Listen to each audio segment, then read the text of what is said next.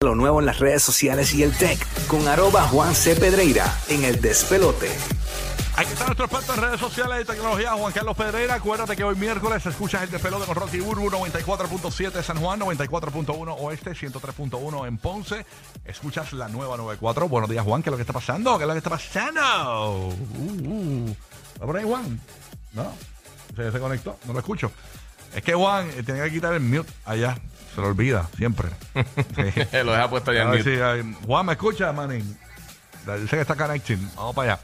Obviamente, muchas cosas de tecnología pasando y pues queremos ponernos adelante con Juan Carlos Pedreira, que lo puedes conseguir en sus redes sociales. Cuando te quedes con alguna duda del segmento, búscalo en las redes sociales como Juan C. Pedreira. Ahí lo vas a, a conseguir. Eh, Juan eh, has done away, dice ahí. Vamos a ver. Si no, vamos por teléfono, plan B. Plan B. Siempre que decimos plan B sale Juan hablando por acá, pero nada. Vamos a ver si en cualquier momento sale Juan Carlos Pedreira. Esto es lo que le gusta a la gente, los bloopers. Y eso es bien bueno. bien chévere esto, bien chévere. Así que, Eso es parte de los programas en vivo, señor. Exacto, eso siempre pasa. exacto. No hay un chisme nuevo para en lo que entra Juan. Para algo nuevo pasando. ¿Alguna receta que tengas que quieras compartir con el público? Estamos llamando a Juan porque no, no, no. no ¿Has me comido escucha. una pizza buena reciente? No sé. Bueno, Caramba, ¿no? tengo mangada una de coliflor que es buena. Acho, qué rico. Sí, Vamos para acá, vamos a ver quién está acá. Tengo a Juan aquí, ahora sí. Buenos días, Juan Carlos Pedreira. Perdón, mano, tuvimos, tuvimos problemas acá con el Clean Fit. Bueno, nada. Sí, sí, no, pero para, para la próxima, para la próxima lo seteamos. Bueno, esta semana cosas interesantes pasando. Escuchen bien, lo hemos hablado anteriormente, todo este asunto de inteligencia artificial, el famoso chat GPT, que posiblemente es el adelanto tecnológico más comentado en los últimos, las últimas semanas, que es precisamente este, este sistema donde tú le puedes hacer una pregunta y el sistema básicamente te responde cualquier cosa. Pues sepa que en el día de ayer la empresa Microsoft anunció. Pero, ¿cuál es la bien, diferencia de esto, por ejemplo, Siri y Alexa? Porque tú le preguntas cosas a Alexa y te contesta. Eh, ¿Cuál es la diferencia de esto? Eh, sería más o menos la diferencia como hacer una búsqueda en Google en donde te va a devolver una eh, respuesta bastante simple y escueta. Esto no es un peligro para la sociedad, porque, por ejemplo, antes que tú sigas, eh, vamos a poner que yo soy un estudiante y esta tecnología siga mejorando. Yo puedo preguntarle algo a este sistema y me contesta las preguntas de un examen.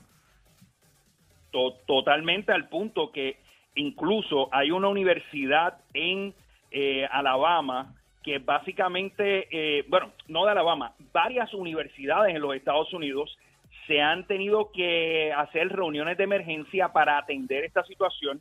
El llamado de algunos profesores es totalmente prohibir esta tecnología. Otros profesores dicen que hay que integrarlo de la misma manera que las calculadoras en su momento se integraron en las clases de matemática, pues integrar también esta tecnología. Muchos profesores que a veces dicen, escríbeme un trabajo de tantas páginas y entrégamelo para el lunes, lo que están optando algunos profesores es hacer eh, pruebas orales, pues obviamente para probar que realmente el estudiante sabe. Así que es un dolor bien grande porque uno puede hacer cualquier tipo de pregunta y bien específica y básicamente te construye la respuesta según lo que tú preguntas.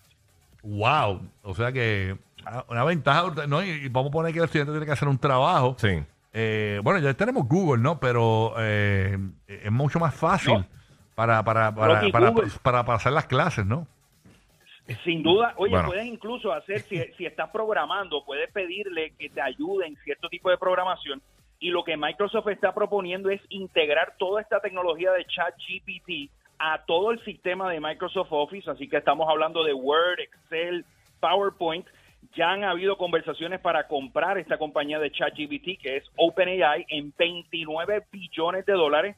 Y yo creo que esto es apenas el comienzo del gran dolor de cabeza que va a dar esta tecnología de inteligencia artificial, que, como les dije, ahora está en texto, ya se ha metido en el asunto de video, de fotografía, todo lo que son artes creativas. Esta tecnología va a, como dicen en inglés, disrupt. o Yo leí en estos días, no sé si, yo leí en estos días de una tecnología que hay donde eh, tú puedes eh, operar a alguien y el sistema básicamente te dice lo que tienes que hacer. O sea, eh, eh, no sé si lo- eh, tú la dijiste esa información, o no me acuerdo dónde la vi, de que aparentemente ya eh, se puede, eh, son unos robots que te operan.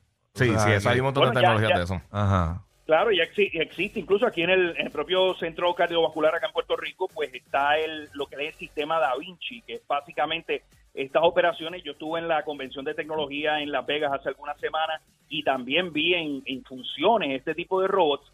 Esta tecnología de inteligencia artificial, pensemos que tiene la capacidad, en el caso de la medicina, de aprender todos los libros habidos y por haber y todos los casos habidos y por haber de medicina y obviamente ayudar al médico con un diagnóstico mucho más preciso.